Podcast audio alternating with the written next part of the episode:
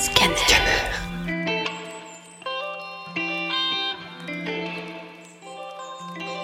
Certains sont des poilus, des tatoués, des durs à cuire, des cadors. Bilal n'est pas comme ça. Son truc à lui, son style ne correspond pas aux standards de la mode. Libre, il fait ce qu'il aime et assume ses choix. Cette liberté est parfois lourde à porter. Je m'appelle Bilal, j'ai 16 ans et je suis ce qu'on appelle un garçon efféminé. J'aime la mode, j'écoute Ariana Grande, Lizzo, Billie Eilish, Nicki Minaj, bref des musiques que certains disent de filles.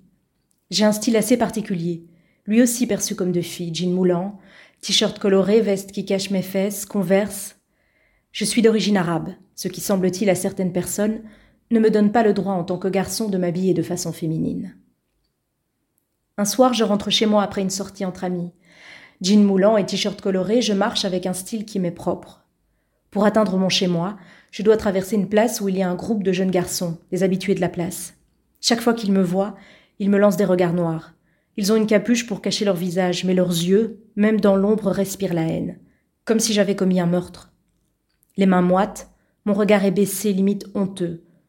Bien sûr, ces regards noirs ne sont pas seuls. Ils sont accompagnés d'insultes riches et variées, pédé, pédale, salgué, ou encore des remarques du genre suce-moi la bite, tu prends dans le cul. Un sentiment de solitude m'envahit.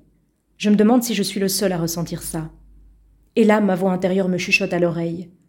Pourquoi devrais-je me sentir seul? Pourquoi sont-ils tous contre moi? Non, je ne mérite pas ça. Je suis assez timide et réservée. Depuis toujours, je suis insultée. Les gens me touchent les fesses pour rigoler, comme si j'étais une chose dont on peut faire ce qu'on veut. La plupart des personnes qui m'insultent confondent ma timidité ou ma gentillesse avec de l'inoffensivité. Le fait que je parle correctement et que j'aide volontiers les autres, plutôt que de les attaquer comme eux le font parfois, les amène à penser que je suis une personne qu'on peut venir insulter gratuitement. Si j'ai le malheur de dépasser ma timidité et de répondre à leurs insultes, ils me frappent. J'ai vite pris l'habitude de me laisser faire, de ne rien dire ou de rire avec les personnes insultantes pour me protéger. Aujourd'hui, j'ai compris qu'ils sont agressifs parce qu'ils ont peur. Ils sont effrayés à l'idée de s'approcher de personnes comme moi, de peur qu'on les drague et qu'on leur saute dessus. D'abord, je me suis demandé si c'était moi le problème. Mais vu le nombre de personnes dans mon cas, j'en conclus que le problème vient plutôt du conditionnement des gens. À mon humble avis, la société conditionne l'homme à être viril, à ne pas pleurer, à ne pas ressentir de sentiments de faiblesse, à avoir un style et un comportement un peu crade, à ne pas respecter les femmes, à les prendre pour des objets sexuels. Les femmes, elles, doivent être douces, sentir la rose, être coquettes et propres sur elles, assouvir les désirs de la jante masculine. Quand on ne correspond pas à ces stéréotypes, on se fait insulter sous prétexte qu'on est différent, qu'on soit un garçon aux manières de soi-disant fille, ou qu'on soit une fille avec soi-disant des airs de garçon. Mais pourquoi une femme devrait-elle être douce et un homme fort?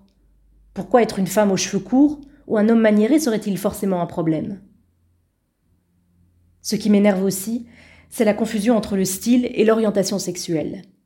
Si j'emprunte des codes associés aux filles, alors que je suis un homme, ça voudrait forcément dire que je suis homosexuel. Alors qu'on peut apprécier les jeans moulants et avoir des goûts différents de ceux qui sont attendus d'un garçon, sans pour autant être mis dans une nouvelle case, celle du type gay. Le style ne devrait pas dicter ce à quoi nous devrions correspondre. Le style est à nous, il nous appartient, il fait partie de nous. En tant que citoyens de la société, que nous soyons différents ou pas de la norme, nous avons tous le devoir de casser les codes, de casser les cases mises en place par le système. Pour ceux qui en souffrent, mais aussi pour les futures générations. Et surtout pour être libres d'être nous-mêmes.